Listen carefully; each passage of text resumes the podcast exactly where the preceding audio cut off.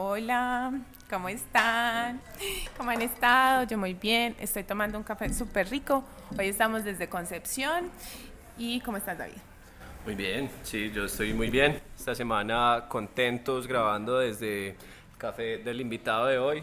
Ya lo vamos a presentar. Hola es para todos, eh, estamos en Concepción, Antioquia, lo mejor fue la carretera.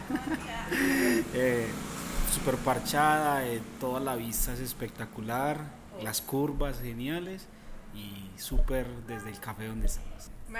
Imagínense, que paramos por ahí en el camino a, comer y habían unos charcos, señores charcos. Y bueno, les estaremos mostrando para que vengan porque es una cosa absolutamente hermosísima. Hoy nos acompaña Vladimir Rizcanevo. Imagínense, pregúntenle ustedes dónde es ese apellido. ¿Cómo estás, Vladimir? Bien, bien, con mucho calor, pero contento porque hace rato no hacía calor. Mucha lluvia. Sí, muchísima lluvia. Es que estuvimos en invierno fuerte, pero en Concepción es frío. Es frío, sí, de hecho esto es como que hace mucho que no sé, el sol que estamos aquí viendo, ¿cierto? eh, no hacía hace, llevamos una semana con este sol, de resto mucho frío. Contanos un poquito de Concepción. Bueno, Concepción era como ese pueblo escondido del oriente lejano, ¿cierto? Incluso era más famoso Alejandría, que es el siguiente pueblo en la carretera, y eso pues es curioso porque incluso Concepción es más bonito por lo que está todavía conservado, como la construcción colonial de hace quién sabe cuántas décadas o no sé, siglos, ¿cierto? Eh, entonces, pues lo que les voy a decir es como lo que yo he podido averiguar. Mi familia no es de acá, yo, nosotros no somos de acá, pero hace seis años conocimos el pueblo y hace cuatro años mis papás se vinieron acá a buscar como nueva vida y decidieron, vamos, crear este emprendimiento, este café sabe artesanal. Qué rico. Cooper, habías venido a Concepción antes, ¿lo conocías? Esta es mi primera rodada hacia Concepción, no. De hecho, lo, donde más conozco yo es por el suroeste, porque crecí en Urrao. Entonces todo lo del suroeste me defiendo. Del resto de pueblos de por acá, primera vez, nuevos horizontes para mí. Bueno, yo les cuento que yo vine a Concepción cuando tenía como ocho años. Mami, yo sé que vas a escuchar esto, lo siento mucho. Pero tengo unos recuerdos muy, muy, muy puntuales de una taberna en una esquina, escuchando Si no me quieres, te rompo. y mi primer besito me lo di en un teléfono rojo al lado de, de la iglesia. Ah, bueno. Bonitos recuerdos entonces, ¿cierto? Ojalá me acordara de quién era el muchacho. Vladimir, ¿vos a qué más te dedicas? Yo soy psicólogo de la Universidad de Antioquia, me gradué el año pasado y estoy haciendo aquí promoción y prevención de cuenta del, pues, del proyecto del municipio. Bueno, les voy a mostrar unos videos. Vamos a subir a Instagram los videos para que ustedes también lo vean. Y ustedes van a ser muy, muy, muy conscientes de la sensación que hay en el cuerpo cuando ven el video. ¿Listo? Entonces, súper, súper honestos con sus sensaciones. Van a, a, ver lo que les voy a poner y lo primero que sientan con eso se quedan listo. Eh, yo quiero hacer una anotación. En el podcast que estamos escuchando no se estarán viendo los videos y recorto un poco las distancias o como la parte mientras vemos el video, pero todos están disponibles en la descripción del, del capítulo. Muy bien, cierren los ojitos para que yo pueda voltear esto. Vamos a ver con qué nos va a salir, Kat. ¿Qué se.? Uy. No, está, están vivos.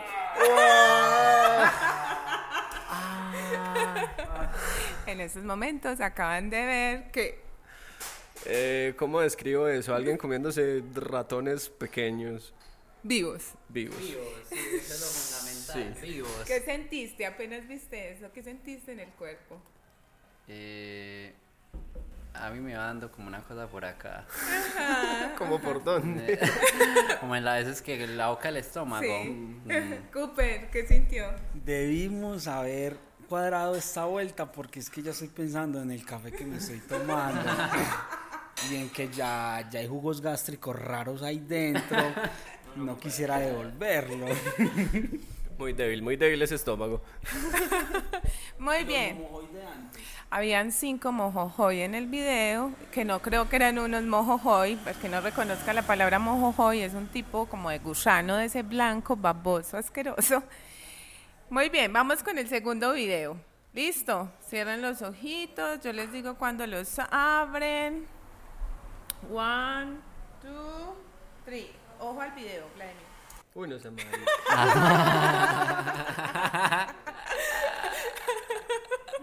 A ver, don Vladimir, cuéntenos.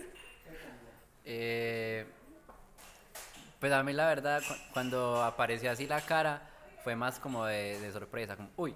Eso. Eh, sí, sí, sí. Eh, Básicamente el video es un scream, un... un- Uno de estos videos que asustan en algún momento. ¿Y qué sintieron en el cuerpo? ¿Cuál fue su reacción? ¿Qué notaron cómo reaccionaron? Pues yo estaba normal. O sea, a ti no te generó No, nada. yo lo miré y yo como que, ah, hola. Vladimir, ¿brincó? Sí, sí, a mí me dio las, las ganas como de retirarme. Muy Es como, bien. Sí, sobre todo es porque se rompen las expectativas que se van formando porque eh, describo un poco el video, es una carretera, no se ve mucho, solamente se ve como una mujer parada en- allá al fondo y ponen, empiezan como a mostrar, entonces es como esas- ese suspenso de que estar haciendo esta loca en la mitad de la calle y de un momento a otro, ¡pum!, el jump. Creo que me hubiera generado un poquito de más de susto si hubiera tenido un sonido ahí bien interesante. esa Porque así, o sea, no, video más. Muy bien. Muy bien esa anotación y ya vamos a hablar un poquito sobre ese asunto. Vamos con el siguiente video. Uno, dos, abran los ojitos.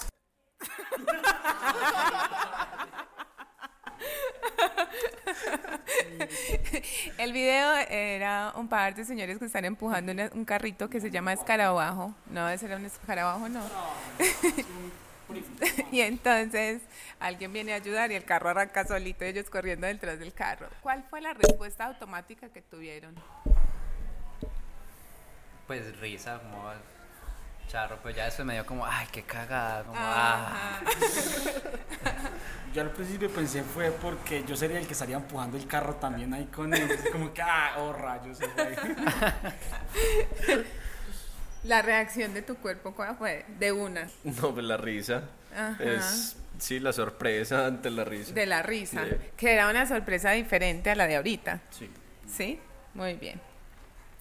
Muy bien, vamos a ver este otro. Muy bien, vamos a ver el siguiente video. Muy bien, ¿qué sintieron? ¿Cómo les fue? Ah, tristeza. ¿Y dónde sintieron esa tristeza? ¿Cómo se siente esa tristeza en el cuerpo? Yo creo que un minuto más y ya hay que secarme las lágrimas. 10 segundos más. Pero lo sentí como una presión en el pecho. Sí, así. Vladimir, ¿qué, Yo lo sentí en la cabeza, como, como en- por acá, como. ah. Como un Sí, calambre. sí, sí. Desde, el- desde los brazos hasta la cabeza. Muy bien. Don David, ¿le generó algo el video? Sí, pero yo siento o, o veo que lo que más me provoca es como un asunto de... Primero es en el pecho. Y sí, tristeza. Pero a mí, pues personalmente por cosas creencias Personal. personales ya totalmente personal y respetando totalmente el asunto, sí me produce un poquito como que... Ah, ¿Por qué? Qué jartera. Sí, Pero la respuesta inicial, eh, sí, la antes tristeza. de cualquier análisis, fue sentir esa presioncita en el pecho y esa cosa. Muy bien, vamos con el último video. ¿Listo? Este, no tienen que cerrar los ojitos. Muy bien, vamos a observar. Muy bien, lo vamos a dejar ahí. Cuéntenos qué sintieron. Qué desesperito. Sí, a, mí, a mí me dan ganas como de agarrarlo. Como, "Ay, ¿Pero qué es esto? Súper. Se puso rojo y todo. No, yo, yo soy tranquilo para eso. Sí, en lo de la bolita, yo era como que, pero estállese, ¿por qué no se estalla? Fue como la sensación de que me dio solo eso. Bueno, descripción, video desesperante donde ustedes lo quieran porque rompe con todo, mejor dicho, ¿han visto esos videos que es, eh, si te molesta esto, sufres de TOC? que mal hecho, pues un examen con un video, un test, que ya ni siquiera es un test. Pero sí, es básicamente esa violación a las expectativas de que todo se comporte bien. Lo otro es como a la anticipación del cerebro, porque en el primero obviamente las- la, esperanza era que cayera abajo derechito en el juego del Tetris, en lo otro que se explotara, y nada de eso ocurre, entonces como que ay, fracasó el video, no sé, como de, de lo que dijiste de coger y ayudar para que eso, Eso fuera sí, sí, como que no se cumplió la meta, entonces como, ah, ¿por qué no? Muy bien, hoy queremos hablar sobre las emociones y principalmente de las emociones básicas. Y justamente para eso queríamos que hiciéramos como este ejercicio de ver los videos. Les recomiendo que vayan y vean a la cuenta de Instagram los fragmenticos de los videos, que entren a las cuentas de YouTube de las que nos, nos apoyamos para, para hacer este ejercicio, para que noten ustedes sus emociones, porque como nos dimos cuenta, hubo cosas, por ejemplo, que sentimos diferentes. Existen seis emociones básicas para los seres humanos, ¿cierto? ¿Qué quiere decir básicas? Es decir, las como primarias, primitivas. Todos los seres humanos en todas las partes del mundo tenemos esas seis emociones básicas. La rabia, el miedo, la alegría. Están pasando unos caballos súper bonitos. Se debe escuchar eso en el micrófono. Eso se debe escuchar súper divino. Rabia, alegría, tristeza, miedo, sorpresa y asco. Digamos que nosotros, de manera automática, nuestro cerebro las emplea como una forma de desempeñarse en el medio, de comunicarse con los otros. Antes de que nosotros tuviéramos lenguaje, nosotros como especie, tuviéramos lenguaje, teníamos las emociones básicas para comunicarnos con los otros también y para protegernos también del entorno. Entonces, justamente hoy queríamos que habláramos sobre cómo se sienten esas emociones básicas, para qué nos sirven y qué podemos hacer con ellas. Entonces, las emociones son una respuesta automática, una respuesta automática del cerebro. Eso simplemente ante una situación, el cerebro da unas señales. Entonces, cuando estábamos viendo esas imágenes, de acuerdo a la interpretación que se hace, hay una respuesta. Y por eso cada uno tuvo unas sensaciones, que generalmente hay muchas situaciones, muchas sensaciones similares, como por ejemplo la presioncita en el pecho con la tristeza, pero ahorita Vladimir dijo como después de esa sensación de presión en el pecho se me subió como un escalofrío a la cabeza, ¿cierto? Ahí que estaba interpretando el cerebro. No sé ustedes que recuerden, que emociones así que hayan sentido, que digan, uy, madre, yo sentí esto. Bueno, yo cuento una emoción que sentí esta semana en mi trabajo, que estuve deambulando por caminos veredales. Fue algo pues nuevo, en realidad no conocía siquiera que existían ese tipo de caminos de riel. Y a ver, por una parte produce mucho miedo, es una situación nueva, no conozco ni el camino ni, ni qué tan fácil o difícil vaya a ser cuando entro. Son por mi trabajo lugares bastante adentro y bastante complicados.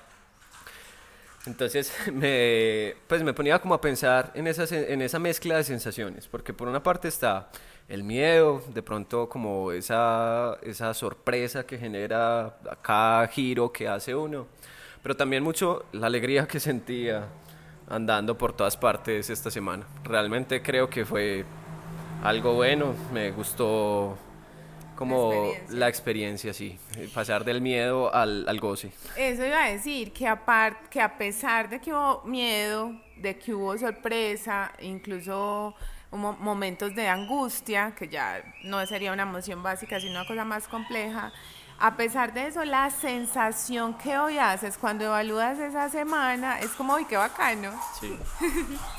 Cooper, ¿qué sentiste ahorita? No, pero desde los videos o de... Cualquier cosa. No, porque estoy, estoy pensando en lo que pasó esta semana pasada. ¿Qué pasó? eh, que a una amiga muy cercana eh, falleció el papá. Entonces ella me escribe, yo como que miércoles. Pero cuando ella te escribe, de una en ese primer mensaje, te dice, Cooper, se murió mi papá. Eh, no, mi corazón se aceleró impresionantemente, la presión, lo de la cabeza, lo que tú dices ahorita que se subió a la cabeza todo, porque yo estuve en un momento como de shock, porque ella solo tenía al papá vivo, la mamá desde muy niña había muerto. Entonces yo vine pensé en ella y yo dije, eh, la mamá desde sus ocho años no la tiene y ahora es su papá. Entonces fue como que, ay Dios, ¿cómo estará su corazón? ¿Cómo estará ella? Y automáticamente me, me puse en modo, parce, aquí estoy, y pues estuve todo el tiempo con ella. Y la otra sensación fue cuando se le hizo la misa, porque vi a los hijos, o sea, ese momento de donde se desgarra el alma y gritan y lloran y se vienen puros recuerdos de cuando falleció mi hermana. Entonces yo era como que, ay, entonces esa angustia y esas ganas también de, de sacar todo eso dentro. Y eso que dices es muy bonito porque las emociones básicas aparecen de manera automática, ¿sí o qué? Ellas llegan, eso aparece ante una situación X o Y. Pero también pasa, o la moto, también pasa que nosotros guardamos, almacenamos la información. Recuerdan la semana pasada que estábamos hablando de cómo el cerebro armoniza la información cuando estamos en fase REM. Nosotros también guardamos información a través de las emociones y las sensaciones corporales. Entonces es muy tenaz porque una emoción ahora con esa sensación física actual me puede evocar un recuerdo. Incluso cuando era muy pequeño puede que yo no tenga ese recuerdo aquí en parte frontal donde es más consciente, pero mi cerebro trae esas mismas sensaciones y asocia eso. Y es una cosa muy bonita muy, porque el cerebro es una vaina súper compleja pues y es muy bacano cómo opera eso. Mira inmediatamente lo que dijiste me, recordé esas escenas de cuando falleció, falleció mi hermana ah bueno ahorita que, que estábamos viendo el video cuando nos estábamos viendo el de risa y digamos que la ubicación aquí de nosotros cuatro y ahí riéndonos yo inmediatamente el recuerdo que tuve como ah tirando caja con mis amigos o sea, fue como ah la misma alegría tirando caja con mis amigos.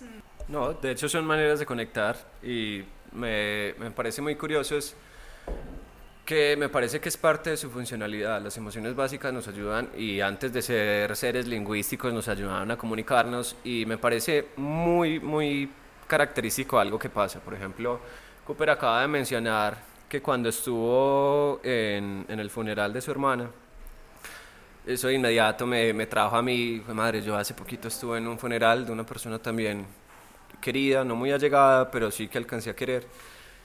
Y nos trae toda esa carga, nos pone en el mismo papel. Mm, puede que no sintamos las cosas de la misma manera, pero sí hay una sensación de base que es compartida y lo que nos permite también como como interpretar o saber cómo está la otra persona. Es un poco como ponernos, que vuelvo y lo repito, ya lo había dicho en otro, en otro podcast, es imposible ponerse en los zapatos de alguien, pero sí es posible conocer un poco, al menos interpretar cómo está esa persona. Y, interpretarlo justamente desde entender que hay unas cosas básicas que a todos nos atraviesan. Y entonces es como, ay no, esta está en una crisis porque se le quebró la uña, pero vamos a ver esa uña para ella que representa, ¿cierto? Ella porque pone tanto empeño y tanta energía en que su uña sea divina, perfecta.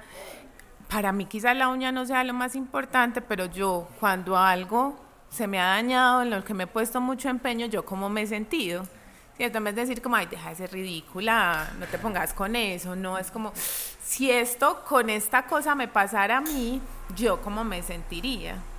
¿Sí o qué? Ahí entran en juego una cosa que se llaman neurotransmisores y hormonas, ¿sí? El cerebro produce unas cositas que se llaman así y son necesarias para el funcionamiento a nivel cerebral, pero también a nivel del organismo. La serotonina por ahí la llaman como la del placer. Es la del placer, ¿cierto? Sí. Sí, es la del placer. Porque la otra es la del amor, la oxitocina. La oxitocina es, la del amor. Entonces la serotonina tiene, se produce también en el sistema digestivo. Pero placer, placer, también dopamina. También dopamina. Pero la serotonina, lo que hablábamos fuera de cámaras, es más como del nivel, del tono afectivo. Sí. Sí. Que nos ayuda a regular mucho esos estados de ánimo también, ¿cierto? O sea que por eso es que respecto a esa hormona, desde el afecto hacia una persona, se siente la sensación, es como en la parte del estómago. Toda la tristeza. ¿Ustedes no han sentido la tristeza en el estómago? Sí. ¿Cierto? Ese es el llamado en, en la literatura, la música, el vacío. Sí, se siente. Con la oxitocina pasa una cosa bien interesante que tiene que ver con eso y por eso la llaman la del amor. La oxitocina se produce en situaciones muy particulares. Muy específicas. No es como, ay, todo él me produce oxitocina, no. Cuando una madre tiene un bebé por parto natural, eso es como si hubiera caído un chorro de agua, un chorro de agua, así literal, un chorro de oxitocina.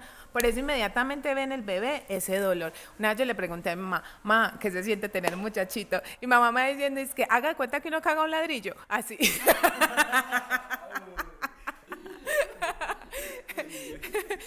claro, después de que sale el bebé, como está de chorro de oxitocina, ya el dolor se anula, ¿sí? Mm, también he escuchado, lo he escuchado mucho y de hecho alguna vez lo leí, cuando tú tienes relaciones sexuales y lo tienes con afecto, o sea, hay una vinculación afectiva, cuando hay un orgasmo se produce oxitocina. Por eso esa sensación de vacío cuando tienes sexo simplemente por sexo, porque el cerebro está esperando mi oxitocina, ya, ya apareció endorfina, ya apareció serotonina, ya apareció dopamina, porque son un montón de hormonas y neurotransmisores que se generan cuando uno está ahí y falta la oxitocina. Y el cerebro es como, hey, dame, dame mi oxitocina, ¿dónde está mi oxitocina? Y no llega. Entonces, por esa sensación de vacío que se siente en el pecho, porque no hay liberación de oxitocina. Entonces, es muy, muy importante notar, primero, que las emociones son súper automáticas, ¿cierto? Son una respuesta, nos atraviesan a todos. O sea, si yo me voy para Rusia y me ven llorando, saben que estoy triste, no van a decir como, ay, ¿qué le sale del ojo? Respecto a la oxitocina, eh, se produce, o sea, esa sería la de la felicidad. O se produce en momentos en donde algo nos, primero llega la sorpresa y después nos genera como que un placer o algo así que nos que hace que se sienta esa sensación o cómo es? Eh, la oxitocina pues particularmente se, se especifica como el neurotransmisión del amor, ¿cierto? Entonces se da ante momentos precisos, pues no, no, necesariamente tiene que ser ante el contacto sexual, ¿cierto? Sino ante... Abrazar un cachorrito, 15, 20 minutos. Claro, eh, esas cosas que producen más allá de deseo es, es como ese placer, ese amor, ese querer, sí. Entonces es un poco más eh, secretado. Entonces podría mirarse desde... Tú acabas de mencionar una palabra. La secreción. No, no, la conexión. ¿La qué, la qué? Como la empatía con algo. Que no dices de Vínculo la- afectivo. Vínculo afectivo. Por ejemplo, voy a, voy a hablar algo de mí. Entonces, mi vínculo afectivo de oxitocina sería montarme en la moto. Porque yo agarro por la autopista. O no, o sería algo diferente. Tiene un poco más que ver con, con la vinculación con las otras personas. El tiempo de ocio, hacer actividades que me generan esa diversión me puede producir oxitocina. Sin embargo, creo que cuando estamos en la moto también se genera mucha dopamina. Y la dopamina es otro neurotransmisor que tiene que ver con la motivación, tiene que mo- ver también como moduladores. Ahí, entonces yo creo que operaría más en la moto el tema si vas rápido, pues, pero si vas despacio a 10, pensando en la vida, disfrutando en el paisaje, podría haber oxitocina, ¿cierto? Pero si vas a 80, cogiendo la curva muy bien, pensando en tocar con la rodilla la curva, entonces ahí creo que habría más descarga de dopamina, que, que tiene que ver con el sistema de recompensas y la motivación. Entonces, partiendo de ahí, cada, eh, cada líquido que segrega el cerebro, digámoslo así, tiene una funcionalidad respecto al momento en el que se suelta. O sea, hablamos de dopamina, de oxitocina, de endorfina, o sea, cada una está creada en el cerebro para específicas funciones. En- pues partimos desde ahí para entender porque entonces me acabé de preguntar cuándo descubro cuál es la que se está, o sea, cuál es la oxitocina, si la sentí hoy, si no, y la endorfina y todo eso. Ve, yo escuché alguna vez una conferencia de mm, una estudiosa de, de las relaciones sexuales y también relaciones afectivas y ella decía como con preocupación de sus estudios y bueno, y revisando la literatura que en Estados Unidos pues con ese exceso de ansiolíticos y antidepresivos había como ya evidencia de que algunos de estos medicamentos, por aumentar, digamos, algunos de esos neurotransmisores para que disminuyera, pues, o ansiedad o mejorar el estado de ánimo, como que dificultaba la producción de oxitocina. Entonces, como que eso podía, digamos, ser parte del causante como de ese sentimiento de desconexión que había entre las personas. Y con lo que acaba de decir Cooper, pues como, ah, bueno, ¿cuándo sentí esto? ¿Cuándo lo otro? Pues realmente eso es como información, ¿cierto? Eso es como información, pero realmente lo importante yo creo es qué actividades me hacen sentir a mí rico, qué actividades me hacen sentir a mí más conectado con esa gente que quiero, eh, digamos, ah, que salir en la moto, parce, eso es un desestrés, ¿cierto? Como aprender a identificar eso, más que, como listo, si hago tal cosa, me genero tal neurotransmisor, pues eso es bacano saberlo, pero digamos que, digamos, lo importante es que, qué me producen las actividades, ¿cierto? Que yo hago. Sí, yo ahí pues para hacer una anotación con lo que estaba diciendo Vladimir acerca del estudio este de la oxitocina también hay algo que me parece significativo y algo que podría apuntar en ese, en ese sentido y es que un efecto o una contraindicación de muchos de estos medicamentos que se están mencionando, ansiolíticos y antidepresivos y, y digamos... O sea, las pastillas que le mandan a uno para que uno lo sienta. Eso. También tienen un problema muy grande y es que uno de los, de, sí, de las contraindicaciones más comunes es la anorgasmia. Es una dificultad para conseguir placer, entonces también por ende es una dificultad para avanzar en esa obtención de la oxitocina, que sería ya una vinculación emocional y afectiva. Y que también me hace pensar que, que es que el orgasmo no es una cosa de, pues como físico y ya, sino que también para eso se necesita conexión, o sea, vínculo con el otro. Claro. Y, ya pues para la segunda anotación que tenía, para lo que estaba diciendo Cooper, particularmente, es, pongamos una, una historia o dos situaciones hipotéticas, ¿cierto? Usted va solo en la moto por una carretera que tiene sus curvas, pero se puede generar cierta velocidad. La de ahorita, la de ahorita. Eso.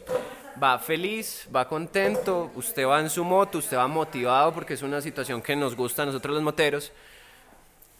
Y eso es alegría, eso se puede ser felicidad, ahí podemos encontrar dopamina, serotonina, pero hay una situación diferente y, y, pongamos esta situación hipotética. Vamos en la moto, un poco más despacio, pero, con la pareja atrás. Estamos peleando. La costillita lo está abrazando, mi amor. Es diferente. Se genera diferente, es una sensación diferente. Es placer, sí, pero no, no es desde el mismo punto, porque uno va desde la motivación, otro va como desde esa compañía, del querer. Entonces sí tiene un poco su diferencia. ¿Y qué es eso? O sea, lo que decía ahora Vladimir, no necesariamente es como, bueno, voy a hacer esto para, para que me dé esto y esto para que me dé esto. Claro, yo tengo que encontrar también mis ritmos y mis cosas, pero sí es muy importante el tema de la oxitocina, el contacto social. ¿Cómo me vinculo con el otro?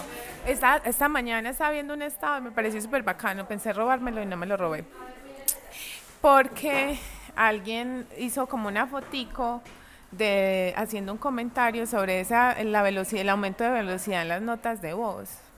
Y decía como cada vez más nos interesa el mensaje y no el remitente. Ah, nos interesa menos. El menos, perdón, sí, gracias. Menos el mensaje y pues no, más el mensaje, simplemente la información y no quién, y no esperamos los tiempos del otro, las pausas del otro. Entonces cada vez más es como, bueno, apúrele, apúrele. Y cada vez más es como si ese contacto social fuera más superficial, exacto, y necesitamos al otro, porque el otro me produce oxitocina. Estos días le dije a mi mejor amigo que, que él tiene rasgos de Asperger, aunque lo niegue. tuve, tuve Tuve una semana muy pesada, creo que fue la pasada, y le dije como, ay, no, ven que necesito liberar oxitocina, me vas a abrazar un minuto y medio. Y él llega y pone la mano así en el hombro y ya, y la otra, yo, a ver, que necesito sentir su corazón para que mi cerebro eh, genere oxitocina.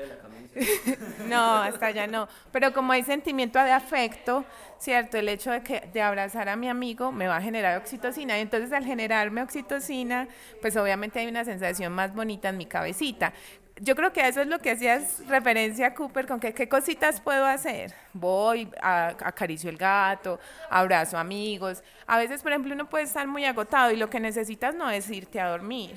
Lo que necesitas es irte a reír con tus amigos.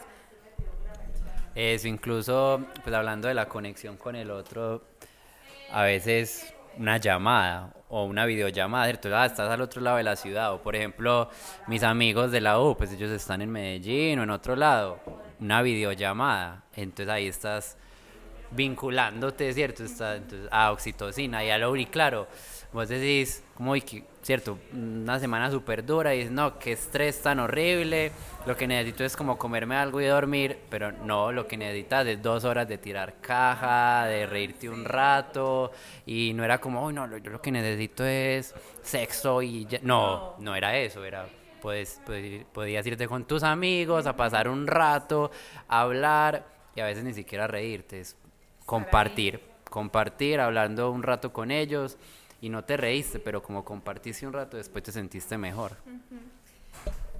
Bueno, ahora quiero, para que vamos como cerrando, para que esto no se nos quede dos horas. Acá nos podemos quedar echando.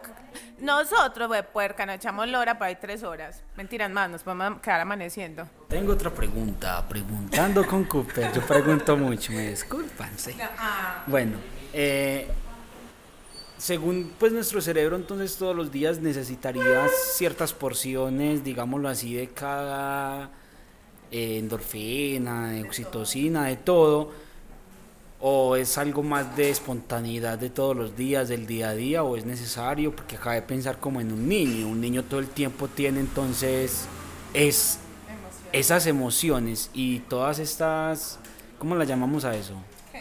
Eh, endorfina. Neurotransmisores. Los neurotransmisores están todo el tiempo ahí, o sea, desde que se levanta el peladito hasta que se acuesta, está saturadísimo de eso. Y uno de grande, pues es más. pues no sé. Lo que pasa es que yo ahí sí hago una anotación y es que en, nosotros en este caso hablamos es de balance, ¿cierto? No de que hayan dosis necesarias o, o como indicadas o medibles, sino es un balance porque tan problemático es el estado de tristeza absoluta, como de una depresión muy fuerte, a la alegría muy fuerte.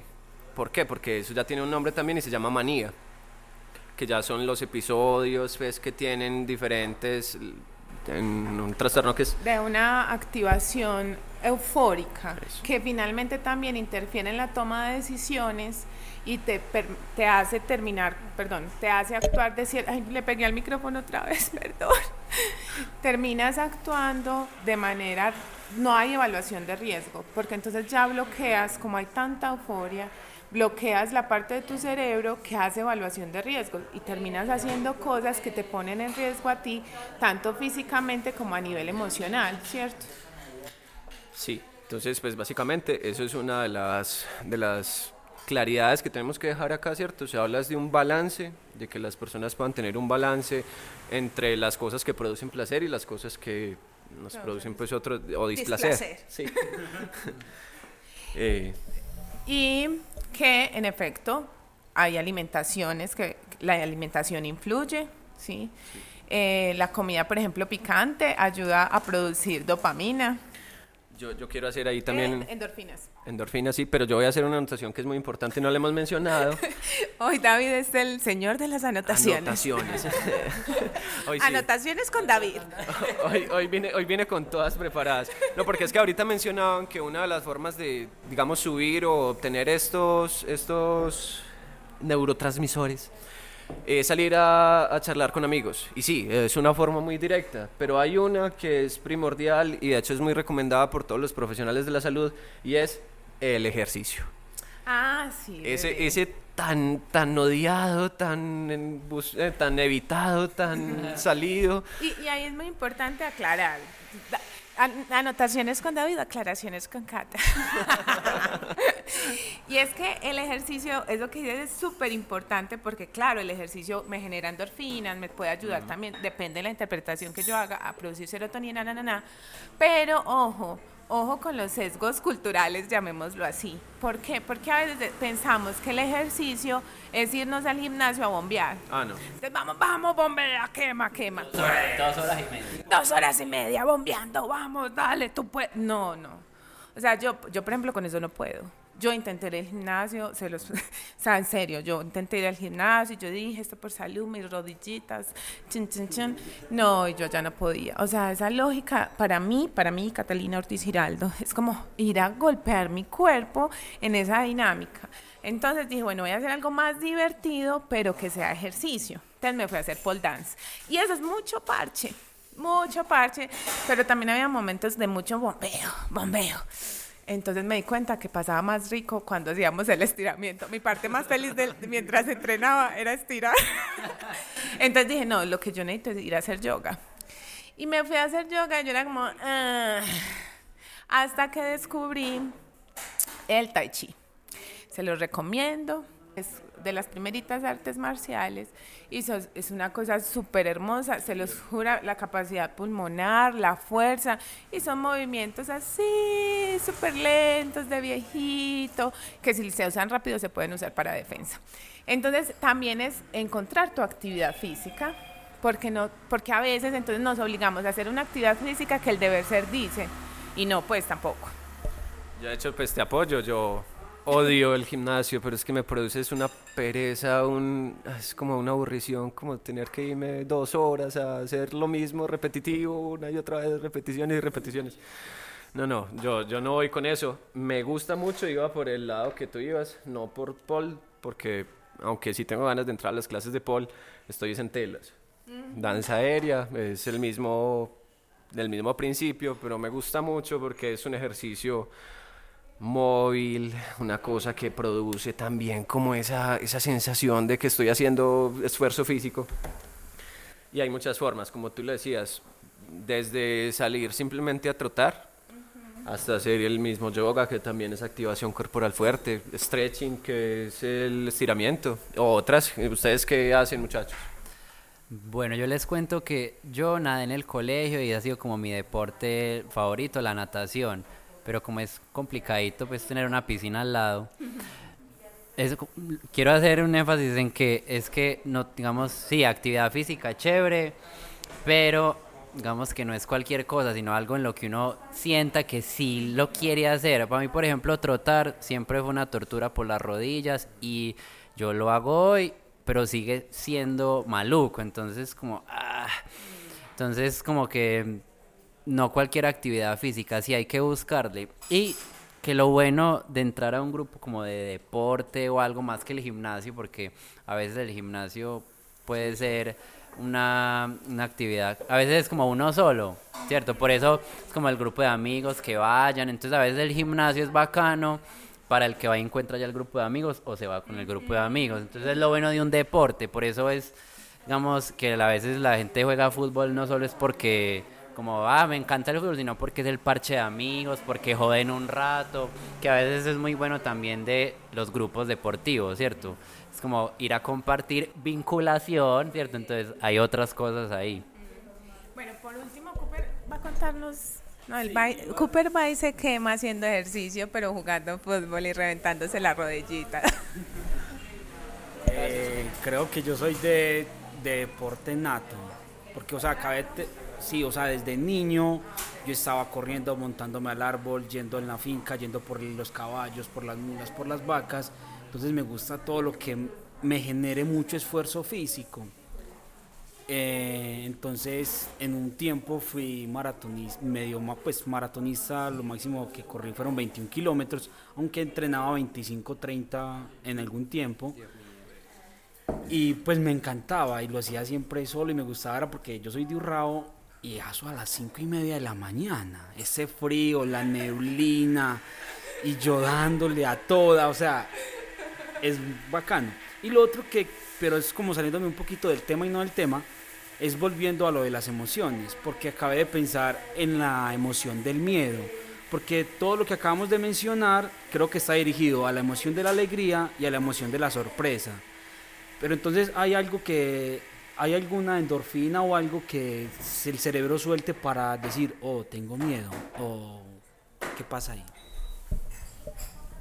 De hecho, pues es una secreción de muchas cosas al tiempo, porque la sensación de, de miedo lo que busca es generar una respuesta, es Eh, es poner el cuerpo en posición de responder, actuar rápidamente, Huida o escape. huida- activar la reacción de huida o escape, que ya la habíamos mencionado en otro capítulo. Y básicamente es darle al cuerpo toda la disponibilidad de todo lo que necesite para responder frente al momento. Entonces es, es muy fuerte, es muy rápido y son un montón de cosas que eh, interactúan en ese paso. Y bueno, y una última cosa que es súper importante con este tema de las emociones automáticas y es la música. La música tiene una influencia supremamente directa sobre la, la percepción de la emoción, por llamarlo de alguna manera. Entonces, podemos ver una escena con música así súper bonita, súper... Y la sensación es como, ay, qué bonito. La misma escena la vemos con música de terror y vamos a hacer toda la interpretación de esa escena en función de ese sonido. Y por eso es tan importante saber qué tipo de música estamos escuchando. No está mal escuchar música triste, la tristeza también le sirve al cerebro, acuérdense que es una respuesta automática, pero porque además libera hormonas, neurotransmisores que le sirven al cerebro. Pero si yo todo el tiempo estoy con la sensación de tristeza, la música que pongo es de tristeza, una emoción, esa respuesta automática del ¡pum! apareció, veo un estímulo, ¡pum! aparece la, la emoción. Esa emoción va a durar aproximadamente entre 20 y 25 minutos. Esa respuesta automática se va a sostener en el cerebro, en el sistema nervioso autónomo. El cerebro tiene un montón de departamentos que trabajan ahí, un montón de trabajadores. Uno de ellos, eh, un- uno de los departamentos llama sistema nervioso autónomo y tiene unos trabajadores que llaman simpático y parasimpático. Por ahí hay una activación. Entonces, ellos van a mantener esa activación 20-25 minutos, dependiendo del cerebro y unas condiciones. Pero si llevo una hora con la misma emoción, pues el cerebro va a decir como, no, nos vamos a fundir, apague y vámonos. Por eso la gente se desmaya con una emoción muy intensa, porque el cerebro llega y dice, apague eso, parcera, que es que aquí se, nos va, nos va-". literal, la sensación es que nos vamos a quemar. Si yo llevo una hora enojada con mi novio, hora y media con la rabia, es porque yo estoy alimentando. ¿Y con qué estoy alimentando la emoción? Con pensamientos. Entonces ya la sensación de rabia no es la emoción automática, ya no es esa, esa sensación de rabia inicial, sino que es una cosa más disminuida que se sostiene por los pensamientos co- inconscientes con los que yo la estoy alimentando. Pero a mí me dicen como, no, llevo dos días sin hablarle a mi novio porque tengo mucha rabia con él. Y yo de como, "Ah, ah". a ver, eso no es una emoción básica. Usted la está alimentando. ¿Para qué la está alimentando? ¿Cierto? ¿Para qué lo está castigando? ¿Cierto? que busca con eso? Pero eso es otro tema. Pero entonces es muy importante ser conscientes de que estamos escuchando, que estamos sintiendo. A veces nosotros no escuchamos los pensamientos que aparecen, sentimos. Y cuando yo siento es donde debo preguntarme, hmm, ¿por qué estoy sintiendo esto? A veces para salir de mi casa es mera vuelta salir de mi casa. Y a veces siento el sustico y soy como, ah, acabo de sentir sustico porque estoy asustada para salir. Claro, es que hay un pantanero terrible. Y el cerebro se está anticipando a una posible situación de riesgo. Dato curioso antes de pasar a las otras secciones. eh, me- me- esto del tema de la música y las emociones me recordó una polémica que tuvo Spotify hace poco, que era que querían tener permisos para usar la cámara para con reconocimiento facial saber qué estado de ánimo tenías y recomendarte música en función de eso. ¿Qué pasa? Eso tiene un problema muy grande.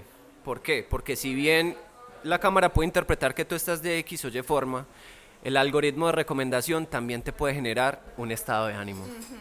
Porque si te, si te empiezan a poner música triste, triste, triste y te, empiezan a bombardear con ello, vas a generar un estado de ánimo que viene influenciado por la música. Me parece pues un tema súper súper denso, súper teso, que se involucra mucho pues como en este tema de las emociones básicas, porque eso nos dice que es posible generarlas desde puntos como, como esa emocionalidad que nos produce la música. Claro, pues que también es hablar del tema de la potencia y la fuerza que tiene la música en muchas cosas, porque deberíamos mencionarlo en otro podcast.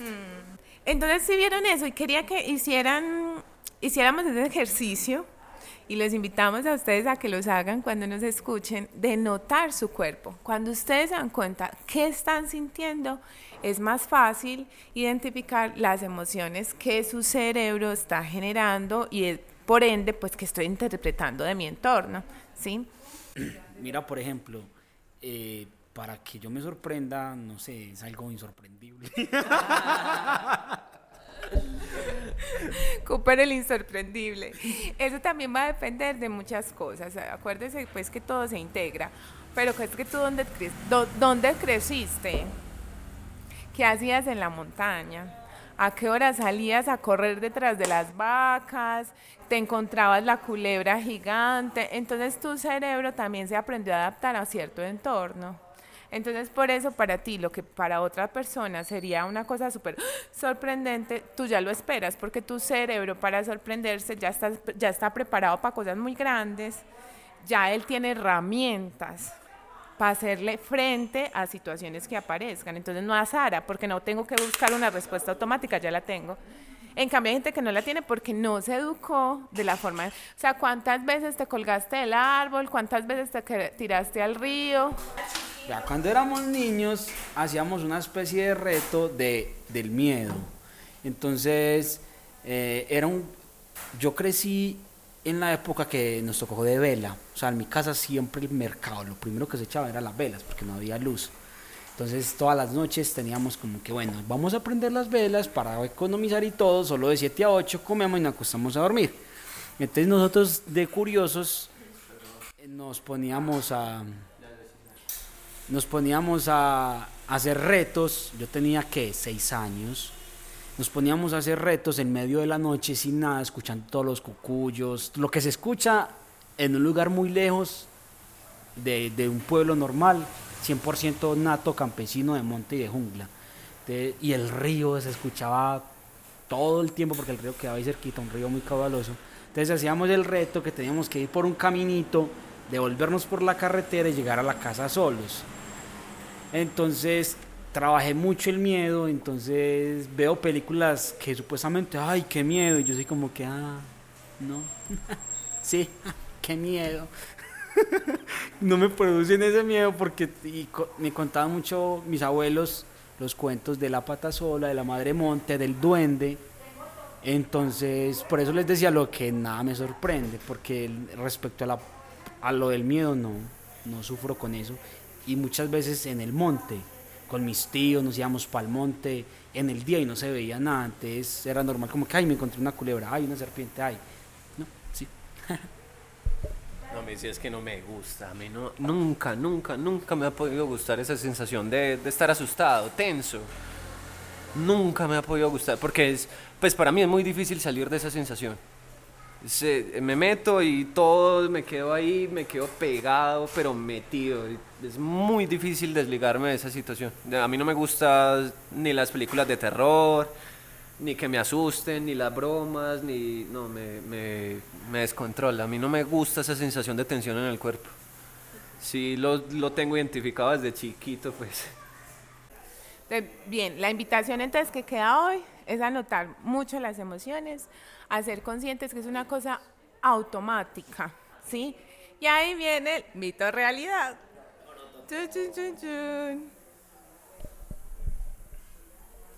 ¿Las emociones se pueden controlar? Esa afirmación es falsa. Ojo a eso, el que diga que controla las emociones me lo manda pues porque es que aquí nos damos, mentira, no, perdón la agresión, pero no, o sea, es muy importante aclarar eso porque a cada rato uno ve posts, videos, controle sus emociones. ¿Cómo controlar la ira? Controle sus estados y no sé qué, eso es mentiras. Las emociones no se controlan, las emociones son un asunto automático que el cerebro aprende automático, ya lo mencionamos. Las emociones no se controlan, las emociones se regulan.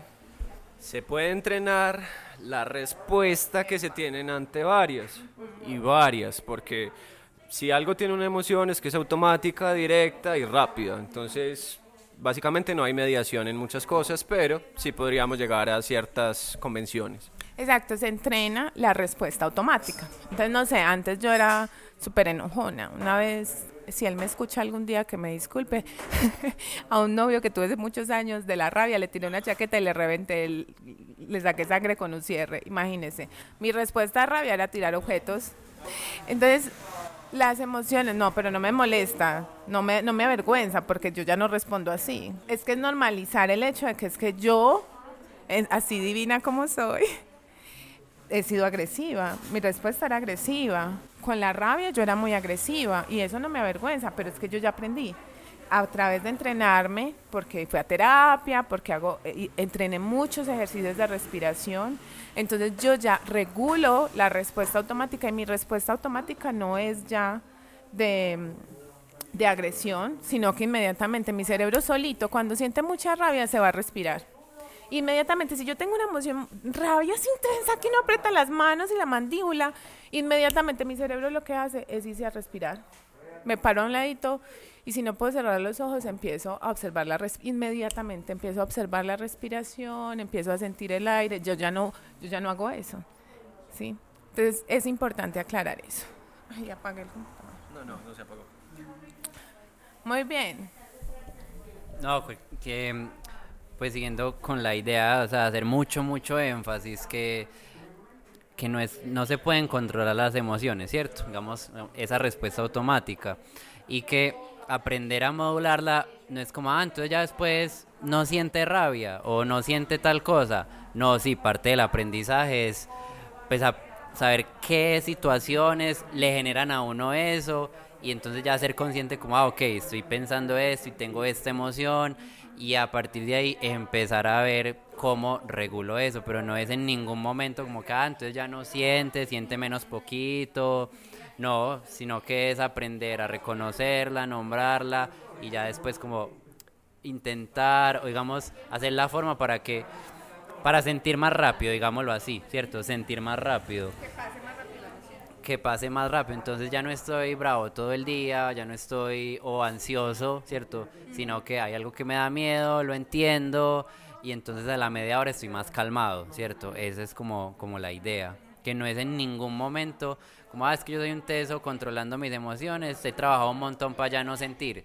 No, no, no, no, no, no. En, eso en ningún lado, pues, y el que les venda eso le está vendiendo humo. Alerta de psicopatía. Sí, sí, eso, es bacano. Es como, ah, es que yo casi no siento. Como, ah, gracias, no te vuelvo a ver, qué miedo. Sí, sí, sí, sí. El que me diga que no siente, que no siente rabia, que no siente miedo, que no siente esas cosas, me da, yo haría eso. Como, ay, bueno, un gusto conocerte, chao. Cambia el número, me voy de la ciudad. que yo, de hecho, me di cuenta que, que yo era súper ansioso en la adolescencia y digamos estímulos que a otras personas les generaba miedo, como la sorpresita, como ay, hijo de madre, a mí eso no me daba. Y era porque todo el tiempo estaba hiperactivado. y eso lo entendí después, pues como que entendí como, ah, ok, ya sé lo que no es, ya sé lo que es no tener ansiedad. O sea que estuve ansioso todo este tiempo. así Cuando uno descubre lo que es. Cooper presentar la siguiente sesión que vos es el locutor de esta casa. Ladies and gentlemen, en realidad me gusta más escuincles y escuinclitas. Escuche nuestra sesión del recomendado de la semana. Soy ese lo parce. Con Vladimir. Bueno, yo les quiero recomendar una película que salió hace poco en Netflix, se llama Fatherhood o Paternidad. Eh, es muy bacana bueno, es protagonizada por Kevin Hart y este man siempre hace pues cosas de puro humor, ¿cierto? A mí me gustan muchísimo eh, las actuaciones de ese man. Entonces es charra, pero es muy bonita porque es la historia de, de un papá que eh, la, su esposa muere en el parto del, del hijo, ¿cierto? Entonces es la historia de él criando a esta niña, a su hija, él solo, pero entonces es bacano porque es como el cambio de rol, no es como ah, la mamá sola criando, ¿cierto? Sin papá, sino que es como este papá asumiendo ese reto, entonces como el, el tira y afloje con la familia de la esposa y él haciendo el doble al principio, entonces todo esto es súper bacano. Y la siguiente recomendación es que vengan a conocer Concepción, la carretera está mela por San Vicente, Em, Aquí hay para tirar charco, hay ya varios negocios el, y el, el diseño pues colonial que todavía queda en este pueblo del oriente lejano y que se pasen por saber artesanal a comerse una tortita, un pastelito y un café bien rico. Sabe artesanal, el café amigo de hoy. Le estamos muy agradecidos pues a todos por recibirnos aquí. Y nada, muchas gracias por todo, muchachos. ¿Quieren, ¿quieren decir algo, despedirse? Obviamente, espero que la parcen como nosotros a través de lo que escuchan. Y la buena. Ah, muy bacano tenerlos acá. Muchísimas gracias por la invitación, pues la participación en el podcast. Eh, muy contento de, de, haber estado con ustedes y muy contento de recibirlos también aquí en el café. Entonces, súper bacano. Recuerden también que estamos recibiendo todos sus comentarios a través de los mensajes de voz que pueden encontrar en el link debajo de la descripción del episodio. Y no siendo más, muchas gracias muchachos por todo. Nos vemos en el próximo episodio. Muchísimas gracias. Ay, comenzó a llover. ¿Qué es esto tan hermoso? Miren, la mejor despedida del mundo está eh, lloviendo y yo amo el olor de la lluvia cuando toca el pavimento. Eh, gracias por escucharnos. Recuerden que nos pueden seguir en Instagram como arroba el desconchinfladero. Nos pueden hacer sus comentarios, sugerencias, quejas, todo lo que quieran decirnos, por favor. Si hay algo que no está bien, recuerden que no somos expertos. Gracias, recibimos retroalimentaciones. Un abrazo gigante y bueno, que disfruten mucho su cafecito.